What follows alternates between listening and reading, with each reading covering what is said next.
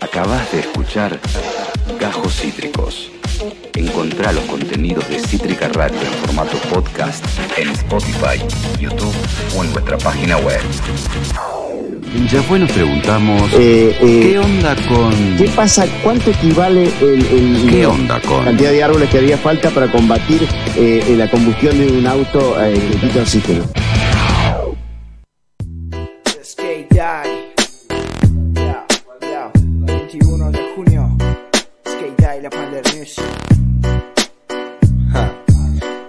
Es un día poco normal. Claro que sí. Vamos a hablar, guachis, del escate. ¿eh?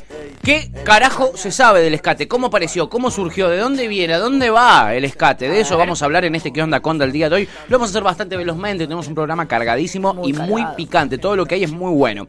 A ver, lo cierto es que la historia del skate, como skate, así como lo conocemos, es bastante incierta, ¿ok? No, no, no hay una persona que lo haya registrado, no hay un momento en que se diga, él inventó el skate acá. Acá se inventó el skate, no existe eso. No hay nadie que lo haya patentado nunca. Y entonces no se puede decir específicamente quién fue el, el inventor del skateboard, ¿ok? Eh, en los años 50 se empezaron a ver, a ver los primeros skates. Y se tiene la primera constancia de ellos en los años 50, ¿ok? Las patinetas. Eh, pero eh, no hay una sola persona, como dijimos, que haya sido el inventor o la inventora de él mismo. Parece que surgió como algo espontáneo, eh, eh, de varias personas al mismo tiempo. Esto, esto mm, se dice que fueron los, los surfers de California, los que después de, de nada, de, surfear, de repente venía la lluvia, había días que no había olas también, y querían eh, divertirse con una tabla en los pies. Entonces se lo inventaron ellos, agarraron una tabla, eh, le pusieron cuatro ruedas a una simple tabla de madera y se pusieron a jugar a surfear en el asfalto. A eso jugaban. Obviamente, estos skates eran bastante rudimentarios, imagínense que eran completamente artesanales.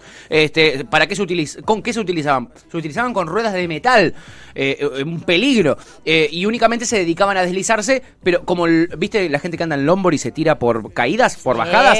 Bueno, el skate en un principio era solo para eso. Bien. Rueda de metal y en una bajadita vos te tirabas Como el así de en las la calles. nieve, el culipatín. Como el culipatín. Para eso se utilizaban los primeros skates Era un culipatín en los de 50. pies. Exacto, mira, ahí tenemos en pantalla uno de los eh, primeros skates de esto que les estoy hablando. Es una tabla de madera literal Canta. con rueda de metal, ¿eh? este, y todo con alambre y muchísimos clavos para que no se salga. ¿eh? No te quedaba otra que hacerlo así. Un miedo, era un peligro terrible, era un peligro mortal. No cuenten conmigo. No cuenten conmigo para subirme ahí. ¿eh? Este, bueno, por esos años eh, se tenía constancia, eh, se tiene constancia de la primera fabricación específica de elementos para el skate en los 50. Empieza alguien después de que se pone de moda a fabricar solo cosas que eran solo para el skate. Es el dueño de una tienda de surf de Los Ángeles que llegó a un acuerdo con una compañía que se llamaba Chicago, Chicago Roller Skate, que hacían roller para patinar.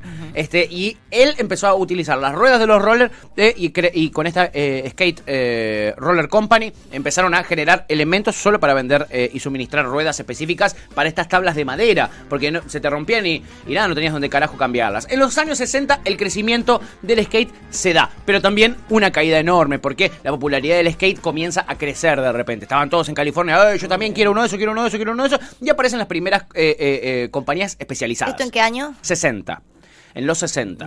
Empiezan las primeras compañías que empiezan a fabricar patines, ¿no? Patinetas. Estaba la marca Jax, Hobby, algunas les va a sonar, y Macaja, ¿no? Una mítica em- empresa que empiezan a eh, realizar las primeras competiciones de skates. Empezaban a competir entre ellos en los 60, ¿eh? Como es lógico, el estilo de ese skate no tenía nada que ver con el skate. Mira, estamos viendo en pantalla cómo skateaban. Este, el estilo de este skate que les estoy nombrando de esa época no tiene nada que ver con el skate actual. Ni siquiera se había inventado el Oli. El Oli es el saltito, ¿viste? Sí. Pegar un salto con el skate y se llama Oli. No se habían inventado todavía. Igual en la formita están, son como los de ahora. Son bastante parecidos a los de ahora, sí. Son parecidos, pero no a los de Street, ¿ok? Porque hoy tenés vos distintas disciplinas. Tenés el de Street, que es en la calle para ahí tiras un ollie, flashás, y después está el de Park. El, el- el de skate park, ¿ok? Que es otro estilo de skate. En ese momento solo estaba un- el callejero y era para bajar en bajadas, nada más. Eh, las pocas empresas que abrieron en un momento cerraron. Sí, en el 65 más o menos la moda del skate cayó eh, de pronto y parecía que iba a quedar como, eh, nada, algo residual el que andara en skate. Las pocas empresas que habían cerraron, no había material de skate para comprar. La gente, a pesar de las dificultades, seguía patinando por su cuenta y eh, los únicos, las únicas disciplinas que reinaban en el skate eran el slalom y el freestyle. Eran muy peligrosas las ruedas que se utilizaban en los 60 porque eran de arcilla las ruedas. Entonces te partían mientras vos ibas andando y te caías de jeta y te rompía la cara. Eso hizo que caiga bastante la popularidad. Y, claro, Era- y en un tiro sí. Quizá la popularidad no cayó, sino que empezó a morir la gente. Entonces empezaron a haber claro. menos personas para andar en skate. Básicamente. Y en los 70 se da la revolución del skate, pipis. La recontra revolución del skate, porque cuando parecía que todo estaba perdido, que yo no había más skates, ocurrió uno de los hechos que cambiaron el curso de todo, y fue que Frank Nasworthy, eh, una, un, un dios del skate, inventó las ruedas de uretano. Esto fue en el año 73 y fundó la empresa Cadillac Wheels. Mítica, mítica empresa eh, de ruedas. Estas ruedas hicieron que muchísima gente volviera a tener interés porque ya no se te partían ni te morías. Entonces vos podías andar tranquilamente. Eh. La gente recuperó ese interés por el skate. Empezaron a salir en el 75 un montón de campeonatos de slalom. Miralos, ahí los estamos viendo. Mucho. eh, Era Muy, medio- muy Lords of Dogtown. muy, sí, total, total. Bueno, eh, como están viendo, se tiran al piso, se agarran. El, eso es la disciplina freestyle, que era la número uno en ese momento, que era bailar con el skate, básicamente. No era saltar, no era hacer pruebas, era bailar, era tirar un acorio con un skate en los piecitos. Es como las compes de patín de skate. De skate, exacto, es como las compes de patín Como artístico. artístico, pero de pero, de skate hacían ese tipo de cositas, tiraban las manos al piso, etcétera. De hecho, estas escenas, boludo, me da impresión porque estas son escenas real, Sí. reales que está, que retratan lo de Lords of Dogtown. O sea, Lords of Es esa está época. basada en una historia real, además. Tal son, cual, son amiga. los.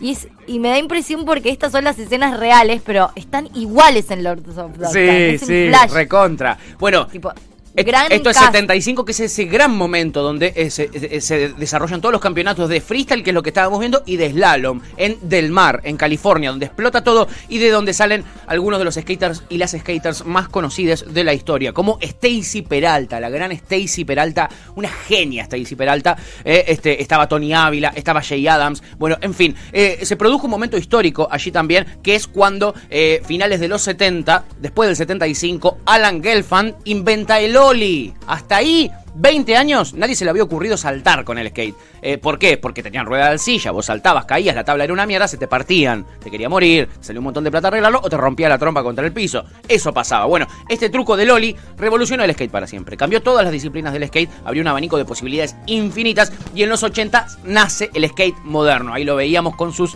eh, eh, medias largas al mismísimo Tony Hawk. Lo estábamos viendo ahí. Bueno, en los años 80 eh, nace el skate moderno, como lo conocemos hoy en día, se empezó a evolucionar, ¿no? Muchos trucos, ¿eh? porque de repente se podía saltar, se había inventado el Oli. ¿eh? De repente empezó la disciplina del Vert. ¿eh? Este, la, del Vert es la más popular, que es la de eh, el medio tubo, ¿viste? Sí, la- las primeras eh, prácticas cuando todavía no existían, como los skate park o la, o la Sí. dinámica específica, eran piletas. Eran en piletas. Practicaban en piletas. Y de hecho, los skate park tienen como todas esa- esa- esas curvas de Falsas pileta. piletas. Claro, porque ahí empezaron a practicar. Bueno, eso es lo que se llamó Bert en un momento y también empezó a crecer mucho el eh, street, ¿ok? El street. Eh, mira, ahí los vemos tirándose por una pendiente, los locos Muy acostados bueno, arriba del skate. sí. Hoy es hoy es ridículo ver una persona así que anda en skate profesional y que ande así de esa manera, digamos, ¿no? Y ahí, en esa época, en los 80, nacen aparece, bueno, el Maradona del skate, que es Tony Hawk, por ejemplo. Un pequeño Tony Hawk que fue el inventor del giro de eh, 900 grados, que salta en el aire y gira haciendo 900 Una locura lo de Tony Hawk, el Dios. Maradona, eh, el Mechi del skate. Eh, aparece Steve Caballero también, Caballero sería en castellano, pero le dicen Caballero. Eh, aparece Rodney Mill en Lanes Mountain y seguía Stacy Peralta rompiéndola. Stacy, Stacy te amamos. Stacy en Lords of Dogtown es hombre. Es hombre. Sí, eh, bueno, pero los Osdogtan cambian, cambian un par de cositas Qué también. Carolo. necesitan permiso también, ¿no? Para hacerlo. Después en los 90 el skate eh, eh, eh, se expande. Se expande un montón en los 90. La popularidad del skate eh, se expande y de repente Lugan cae. dice, gran tipo Tony Hawk. Gran tipo,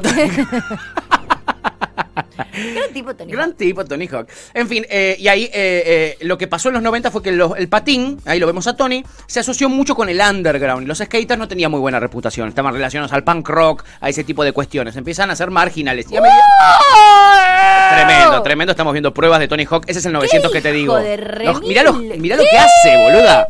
No, lo de Tony Hawk es realmente impresionante, lo del chabón.